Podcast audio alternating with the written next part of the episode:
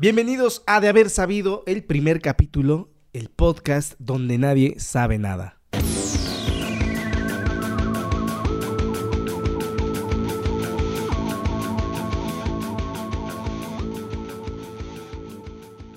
Hola amigos, mi nombre es Fernando Sabido, tengo 28 años recién cumplidos. Vivo en la ciudad de La Bala, La Cajeta y los trenes, Celaya, Guanajuato.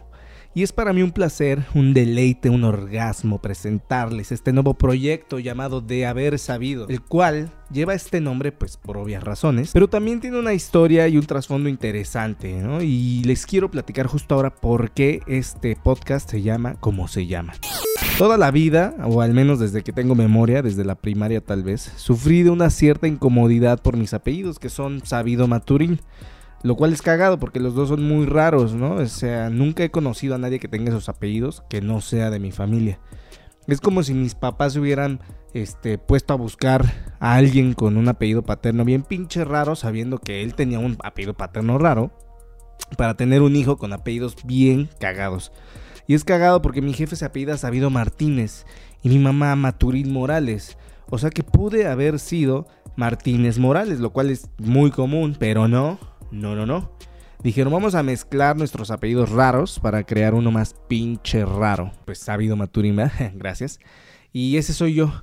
Al principio, de morro me incomodaba porque siempre era un pedo dar mis apellidos en cualquier lugar o hacer cualquier trámite. En el pase de lista de la escuela, los morros se reían cuando decían mis apellidos. Era así como, eh, sabido Maturín y, eh, sabido eh, Maturín, no sé, se les hacía raro. Y pues Claro, ¿no? Como no se van a reír si están acostumbrados al pinche González López? Que no tengo nada contra los González López. Está bonito su apellido y todo, pero pues son comunes, ¿no? Entonces esto me generaba como incomodidad, mis apellidos. Siempre era como, he sabido Maturín. Pero con el paso de los años me di cuenta de lo interesantes y raros que eran mis apellidos y les fui tomando como cariño y respeto. Y fue precisamente de todas esas burlas y chistes sobre mi apellido que surgió el nombre de este podcast. Cada que tenía que dar mi nombre completo para algo, les digo algún trámite o algo, o simplemente que me preguntaban, al decir Fernando Sabido, la gente hacía cara como de, ¿What the fuck? Y siempre, siempre decían y siguen diciendo el mismo puto perro chiste. ¿Sabido? ¿Como de haber sabido? Y pues de ahí surge el nombre, así que muchas gracias por su humor meco y poco original. Al final de cuentas, sirvió de algo. Decidí usar ese nombre en mi cuenta de TikTok, por cierto, vayan a seguirme, de haber sabido. Y tuvo muy buena aceptación, así que decidí usarlo también para el podcast. Y pues nada, aquí estamos, dándole, creo que sabido es un verbo, no sé en qué pinche conjugación que tiene una buena conexión con un podcast, ¿no? Un podcast al final de cuentas es para saber, para conocer y para compartir. Entonces, pues de haber sabido que iba a terminar usando el de haber sabido, pues no mames, qué cagado. Ya, adiós. Después de explicarles por qué este proyecto se llama como se llama, les platicaré un poco de lo que planeo hacer con este proyecto. Diseñé todo un plan de acción para generar contenido que puede impactar a la sociedad de diferentes formas a través del uso didáctico de las nuevas tecnologías aplicadas sobre el estrato social en el que me desenvuelvo. O sea, nada. Realmente no busco nada más que compartir ideas y crear un nuevo espacio de expresión sin censura donde podamos hacer y decir lo que se nos hincha en los huevos sin tener al puñetón de Facebook bloqueándonos la cuenta 30 días por haber dicho marica, puto, tortilla, verga, etcétera, etcétera. Claro, eso sí, siempre respetando y fomentando la paz y el amor entre nosotros. De hecho, me animé a realmente empezar este proyecto a raíz de un bloqueo de Facebook que me hizo hace como dos semanas. Estaba haciendo un live stream y dije la palabra marica y ni siquiera la usé contra alguien o contra algo. Simplemente una amiga comentó ahí una semana antes en otro live stream marica y la bloquearon. Entonces en el live stream en el que me bloquearon a mí, ella se le ocurrió poner, güey, ya no te voy a comentar nada porque luego me bloquean. Y lo que hice yo fue decirle, solo no digas marica, o sea, solo no escribas marica. Y pum, que me detecta Facebook y que me bloquea 30 días sin hacer live streams. Fue por eso que dije, ¿sabes qué? Váyanse a la verga no voy a estar aquí aguantando sus mamadas de que me bloqueen. Y pues me animé a hacer esta madre del podcast. Eh, en gran parte por eso, porque ya me, tiene hasta la madre Facebook. Pero bueno, este tengo planeados y confirmados ya varios invitados aquí para el programa. Artistas, músicos, locutores, comediantes, estandoperos y muchas otras cosas más que poco a poco les iré mostrando. Esta madre del podcast la voy a trepar en tres plataformas principales. Spotify y YouTube sin censura. Y en Facebook subiré pequeñas cápsulas del mismo podcast, contenido este, de memes, encuestas, live streams, etcétera, etcétera. Pero un poco más relax, porque papi Zuckerberga se enoja si decimos groserías, el pinche putito. Estaré siempre leyendo sus comentarios y sugerencias en mi inbox de la página de Facebook de Haber Sabido. O en mi Facebook personal, ahí Fer Sabido Maturín, creo que así me llamo en Facebook. Si algún día alguien de ustedes quiere hacer o decir algo, con gusto podemos planearlo y tendrán este micrófono abierto para expresarse. La tirada principal de este podcast pues es meramente comedia, es un poco de humor de todos los colores, tutti frutti, de todo y para todos. Así que hagamos una bonita comunidad, no se ofendan o si se ofenden pues eh, supérenlo, son puras mamás las que se van a decir aquí, así que Anímense, vengan, entren y conozcan de haber sabido. Hace algunos años tenía un canal en YouTube, de hecho, llamado Sabido el Sabio. Este, tal vez algunos de ustedes lo recuerden. Si me han seguido desde ese entonces hasta ahorita, solo quiero decirles que los amo mucho, porque eso ya tiene mucho, tiene como 6 o 7 años que hice ese canal de, de YouTube. Pionero, pionero en esta pinche ciudad de Celaya. Cuando yo hice eso, nadie hacía eso y ahora todos tienen un puto canal de YouTube. ¡Ah! Tal vez si hubiera seguido con mi canal de YouTube ahorita podría vivir de esto y, y, no estaría sufriendo la cuarentena. Pero bueno, tenía un canal de, de, Sabido el Sabio en YouTube. Este, pero a lo que iba es que en ese canal tenía la costumbre de mandar saludos a la gente que me escribía. Este, aunque a veces eran un chingo, aún así les mandaba saludos a todos.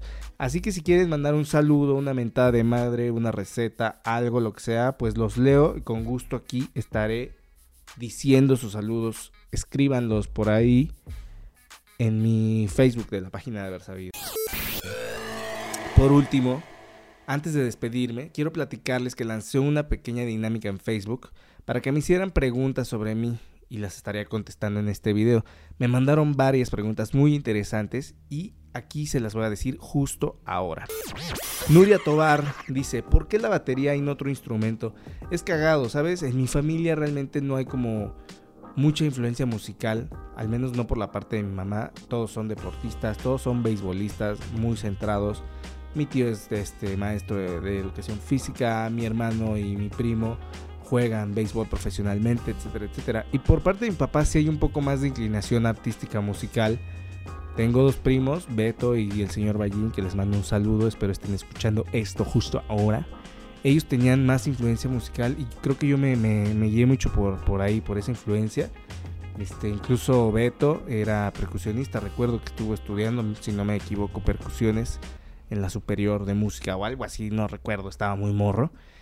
Y siempre tuve como esa inclinación a la música, pero es, es cagado. Realmente de mi familia soy el único que se dedica a todo este pedo de, de, vivir de la música y de estar muy, muy clavado dentro de este pedo. Ya dije mucho dentro de este pedo. Entonces, creo que, creo que viene de la genética. Lo cagado es que mi mamá, a pesar de que su familia y ella no están clavados en la música al 100%, mi mamá me ha dicho varias veces que ella de niña siempre quiso aprender a tocar la batería, que ella se hacía una batería con los, los sartenes y las ollas de su casa y se ponía a tocar. Entonces eso es lo que ella me ha contado, no sé si solo lo hace para hacerme sentir bien, pero es lo que me ha contado, que, le gustaba mucho la batería. Y yo también tuve desde morrito siempre como una, una fijación por las baterías. Recuerdo que mi primo, el que les mencionó Beto, tenía un amigo eh, ahí donde vivían en Villacuapa, en Ciudad de México que tenía una batería y me contaban luego y yo decía, güey, estaría bien verga algún día en la vida poder tocar una batería, poder solo darle así un golpecito, o sea, ni siquiera aprender, sino como que tenía mucho ese sueño de esa, esa atracción hacia las baterías. Yo creo que tiene que ver algo genético, eh, algo, no sé, no sé realmente. Aparte mis papás siempre escucharon muy buena música, creo, este, creo yo, siempre fueron como mucho de de rock y de reggae y esas onditas. Entonces, Pues yo creo que es eso, las influencias y la genética. Dice Big Monroy. Esta, esta pregunta está mamona, la voy a leer tal y como me la pusieron. Está mamona, está mamona. Dice, ¿Por qué existe el estigma en la sociedad musical postmoderna acerca de la nula empatía por parte de los bateristas al no permitir a sus compañeros ejecutantes precisar sus instrumentos de cuerdas para una correcta interpretación melódica? En pocas palabras, ¿por qué los bateristas, hijos de la chingada, no se callan cuando el guitarrista o el bajista está afinando su instrumento? Bueno, este, esta pregunta se responde fácil, ¿verdad? Yo, yo no soy de esos bateristas, al menos a mí sí me caga que estén haciendo ruido cuando yo estoy tratando de afinar o de poner ahí mis cosas. Y también sé que caga que el baterista y estén afinando o hablando. Es muy castrante para mí. Este, pero podría decirte, de, tu pregunta me surge a mí otra pregunta. ¿Por qué verga los guitarristas y bajistas en, su mayoría siempre llegan con los pinches instrumentos desafinados. Yo entiendo que es normal una desafinación por el traslado del instrumento y la manipulación. Pero, güey, hay, hay vatos que se la pasan afinando cada pinche rola, güey. Entonces, más bien ahí el pedo es su pinche instrumento. Pónganse verga, vayan a, ajustarlos. Este, un saludo a Richie Peña y a Poncho Torres. que siempre están mamando con afinarse. Siempre, siempre. Richie tuvo mucho tiempo pedos con eso, lo recuerdo aún cada puta rola se afinaba igual Poncho. Este, pero estoy seguro que también influye mucho eso, que siempre llegan a afinar y de, verdad a veces traen los instrumentos de la chingada de desafinados. Entonces, pues entre la estupidez de los bateristas que no dejan de hacer ruido para afinar y también entre el pinche valeverguismo de los guitarristas y bajistas que traen sus instrumentos vergueados, pues valemos verga todos al final. Ahí está la respuesta, papi. Dice Duma Rick. ¿Por qué no te casaste? He tenido esa duda. Esta pregunta está muy intensa. No podría explicarla realmente en un podcast ahorita, así aquí, porque ya me colgué un poco. Pero trataré de responderla muy concretamente. Realmente no creo en, el, matrimonio. Esa es la, la respuesta más fácil. No creo en el matrimonio. Ahora, sé que esta pregunta surge a raíz de que hace unos años anuncié que me iba a casar, que me había comprometido con una exnovia, etcétera, etcétera.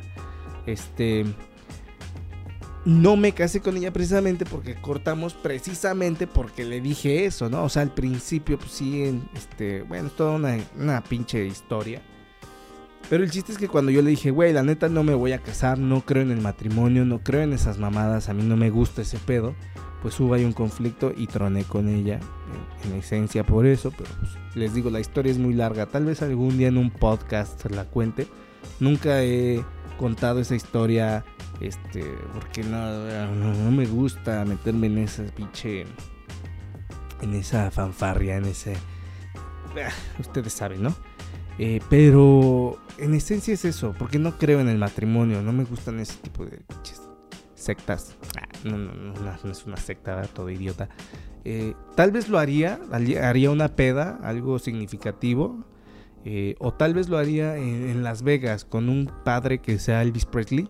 Yo sé que está muy trillado y ya, sí, güey, esa salen todas las películas de Hollywood. Sí, tal vez, este, pero creo que es la única forma en la que lo haría. Sería cagado, estaría chistoso. Y además, según yo sé, esas bodas sí tienen validez oficial. O sea, sí es real que te casa un, un, Elvis Presley y sí es válido. Yo creo que lo haría así, pero de otra forma creo que no, no, no soy muy fan de las iglesias y esas mamadas. Y del civil tampoco, la neta no qué hacen, puros pedos, luego se quieren divorciar más pedos y más pedos y más trámites y más lana y más chingaderas. Tengo amigos que pueden confirmarlo y sé que uno de ellos me está escuchando y este clarista. Cierto amigo, te mando un abrazo. Este, dice Maggie, Maggie Centeno, ¿cómo te consideras como papá? ¿Crees que estás haciendo un buen trabajo con Maxi? Ok amigos, tengo un hijo que se llama Máximo, va a cumplir 7 años. Voy a contestar la, pregunta también es muy extensa, pero la trataré de contestar en chinga. ¿Cómo me considero como papá? Yo me considero un mal padre, la verdad, yo me considero un mal padre, aunque mucha gente y mi mamá y así me han dicho, güey, eres muy buen padre, te esfuerzas, estás muy cagado, qué chida relación se ve que llevas con tu hijo. Y sí, o sea, me esfuerzo, trato de hacerlo, trato de, de, hacerlo feliz. Él siempre está cagado de risa cuando está conmigo. Y también lo que me ha dicho su mamá es que me quiere mucho, ¿no? Y él me lo dice a veces, papá, te amo. Este, yo creo que no, no, no soy un mal padre, pero tal vez trato de ajerarme a mí mismo como, ah, soy un mal padre para tratar de hacerlo mejor. O yo sé muchas veces que puedo hacerlo mejor. Entonces, puta, ¿cómo me considero yo a mí mismo un mal padre? Pero trabajando en ser un mejor papá cada día. Esa sería la respuesta, yo creo. Dice Claudia Calva, objeto del cual estás o estabas apegado, sea un juguete, cobija, etcétera, etcétera. No soy apegado a las cosas, ¿sabes? Sí tengo muchas cosillas guardadas que luego me cuesta trabajo tirar, pero son muchas, o sea, como coleccionables o para recuerdos. Tengo boletos del cine de Cinépolis cuando eran de cartón todavía. Tengo boletos viejísimos de conciertos. Tengo colecciones de Harry Potter, libros, cosas, playeras, ropa incluso.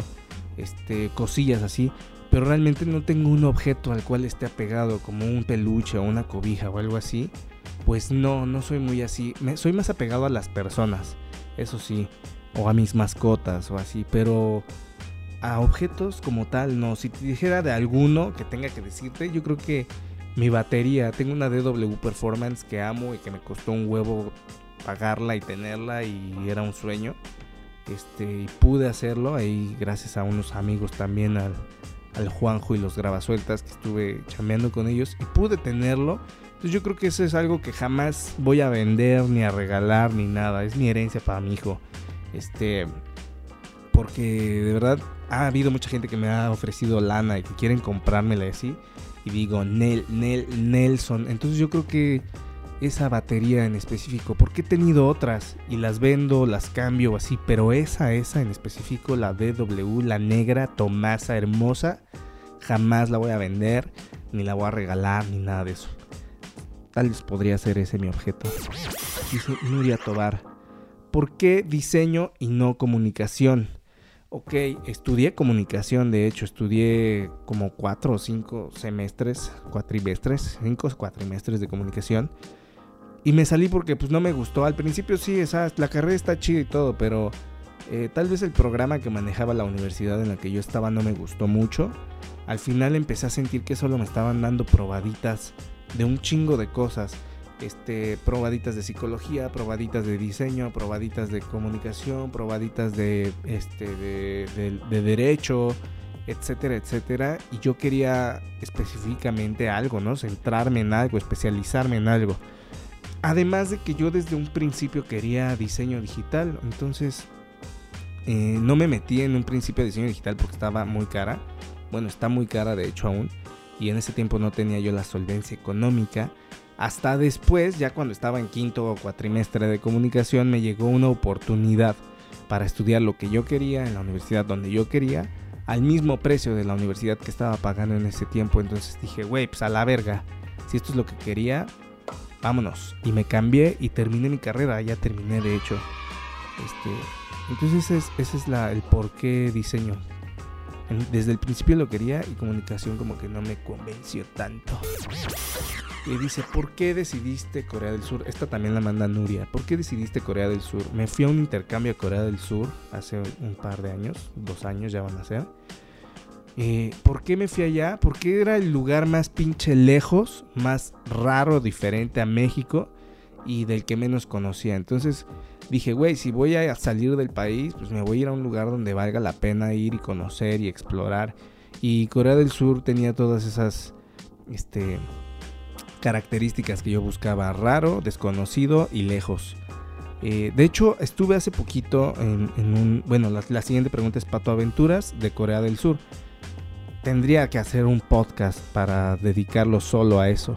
Pero lo que les iba a decir es, estuve hace poquito de invitado en el podcast de una amiga de Sandra Bella, para que lo busquen. Su podcast se llama Opinología y me invitó precisamente a un eh, episodio especial de gente que ha vivido en el extranjero. Yo estuve seis meses, entonces ya fue, fue un ratito para poder dar mi testimonio y me invitó a, ir a cotorrear con otras personas. Busquen ese podcast, ahí hay varias patoaventuras, pero prometo que haré uno hablando de mi experiencia en Corea del Sur. Un podcast completito de todo eso. Dice otra pregunta, Oscar Martínez. Yo quiero saber, perdón, repito la pregunta y el eructo. Yo quiero saber si has tenido algún problema por la batería con los vecinos y cómo se podrían parar en el marco legal para evitar problemas. Ok, sí tuve problemas hace mucho cuando apenas empezaba a tocar aquí en mi casa, que eso fue como en el puta, no sé, hace como 8 años o algo así. Eh, una vecina, la vecina de enfrente, me demandó un par de veces, me mandaba muy seguido a, los, este, a los policías y así. Hasta que un día vino pues un vato con un medidor de frecuencias y midió los decibeles de, mi casa, ¿no? Aquí en la, en la, banqueta. Porque ya era con una demanda, una, una demanda pues legal. Entonces la morra, el morro este vino, midió, se dieron cuenta de que no rebasaba yo los decibeles, pero me dijeron que igual me tenía que presentar en la, no me acuerdo cómo se llama esta dependencia de gobierno, pero es algo de ambiente, no sé, comisión del medio ambiente o alguna mamada así. Este, entonces si has tenido pedos o así, trata de buscar la forma de ampararte por ahí, que vayan ellos, te midan los decibeles y te registren, porque según yo a mí me registran en un lugar donde ellos amparan que no estoy cagándola y que no rebaso los límites y que puedo hacer ruido y tocar. ya cada que vaya un poli, tú les dices, güey, yo ya fui, ya chequé, ya me dijeron esto y no hay pedo. Y no te pueden hacer nada. Después de esa vez que yo tuve que ir ahí a esas oficinas que están por donde está el. Va por ahí, por la pinche feria acá nueva, ¿no? En Celaya. Después de que fui a eso, jamás volvieron a hacerme la de pedo de nada aquí en mi casa. Ese es el, el consejo que te puedo dar. Pregunta de Gloria Andrade. Dice, tu primer beso. Mi primer beso fue en la primaria con una morrilla con la que andaba. Lo recuerdo, o sea, no recuerdo mi primer beso, pero recuerdo que ya en la primaria ya me, me besaba con esta morra. Y era cagado porque me metía, nos metíamos abajo del suéter, de los suéteres, poníamos unos suéteres y, y nos besábamos ahí, nos dábamos piquitos, ¿no? Eh, todos mequillos, pero sí, fue en la primaria. Recuerdo, te puedo decir que de primero a tercero de primaria fue en ese lapso. ¿Y a qué edad descubriste la masturbación? Eso fue cuando tenía 11 años, si no mal recuerdo. Y fue porque decían que se iba a estrellar un asteroide contra la Tierra, un asteroide muy grande, y que probablemente nos iba a cargar la verga. Fue uno de esos fines del mundo a los que sobrevivimos. Entonces yo dije, güey, no mames, no me puedo morir sin saber qué pedo con el pinche sexo, ¿no? Entonces algún día decidí empezar ahí a jalar el ganso. Y estaba cagado porque pues no sentía nada. Incluso, pues bueno, eh, se sentía raro, ¿no? Era como, güey, ¿qué pedo? ¿Y de qué, qué, se trata esto? Y lo hacías más rápido, más rápido, hasta que de repente, ¡ay, la cosquillita, ¿no? Pinche cosquillita en el estómago. Eh, y ya después te, te, haces adicto a ese pedo. Ah, no es cierto. No, sí es cierto. No, no es cierto. Este, pero fue así, fue por eso, fue por porque creí que se iba a acabar el mundo y dije, no me puedo morir así, güey. Y fue a los 11 años, más o menos. Y dice también Gloria Andrade, tu primer amor se llama Ana María Ornelas, tal vez escuches esto algún día, tal vez no. Pero fue la primer morra por la que sufrí, lloré, me empedé y todo. Ella vive aquí en Celaya y tenía yo como 18 años cuando, cuando empecé a andar con ella. fue mi primer y verdadero amor. Ah. Un saludo si está por ahí. Dice, ¿tu tipo de mujer ideal? Ah, esa pregunta es muy difícil de contestar. Creo que no tengo un estereotipo de mujer ideal, porque todas mis parejas han sido muy raras. Que diga, bueno, no, perdón, no raras, diferentes entre ellas. Entonces se han dado con morras muy diferentes, tanto física como mentalmente. Entonces no tengo un, un prototipo de morra ideal. Físicamente te podría decir que me gusta el cabello negro, largo y lacio este, que estén carnosas, que haya de dónde agarrar, que haya nalga, que haya pierna, que haya pues pechuga también. Eh, pero no tengo así como, ay, me gustan los ojos así, la piel así. No, no, no. Y mentalmente tampoco, ¿no? Me gusta conocer gente diferente y todo este pedo. Yo creo que lo único que debe ser importante es que acepten o sepan lidiar con mi estilo de vida, enfocado, dándole el enfoque de la música que les guste conocer, que les guste viajar, que les guste dar el rol, que les guste conocer gente, que les guste ese pedo. Porque si no está cabrón, yo creo que sí estaría cabrón tener una relación con alguien que no le guste y que no aguante ese pedo. Pero pues ahí está más o menos contestada la pregunta. Y bueno, así termina la sesión de preguntas. Estaré haciendo más, luego haré algún podcast de puros facts míos. Este, Pero bueno, esto fue todo por esta ocasión. Estaré tratando de subir un podcast nuevo cada semana. No sé cada, qué, qué, días, pero ahí voy a ir trabajando en eso. Recuerden que si quieren que hablemos de algo o quieren venir a hablar de algo aquí, solo tienen que mandar un mensaje para poder ignorarlos. Eh, no es cierto. Eh, manden un mensaje y veremos qué podemos planear. Ayúdenme compartiendo este podcast con sus amigos. Suscríbanse al canal de YouTube. Denle like en Facebook. Síganme en Spotify, en TikTok. Este la verdad es que quiero penetrarlos, quiero penetrarles la, mente por todas las redes sociales que existen y, quiero que ustedes estén aquí también. Este podcast, este podcast surgió solo para eso, para expresar y para compartir. Los espero aquí la próxima semana, en el próximo capítulo. Recuerden, tendré varios invitados, espero, creo, según yo no sé, pero próximamente estará por acá el señor Poncho Torres, cantautor mexicano celayense Tendremos unas sorpresillas ahí para todos ustedes, pero ya les estaré avisando por las redes sociales. Em, esto es todo por mi parte el día de hoy. Púchale ahí para apagar el radio y nos vemos la próxima semana. Hasta luego amigos.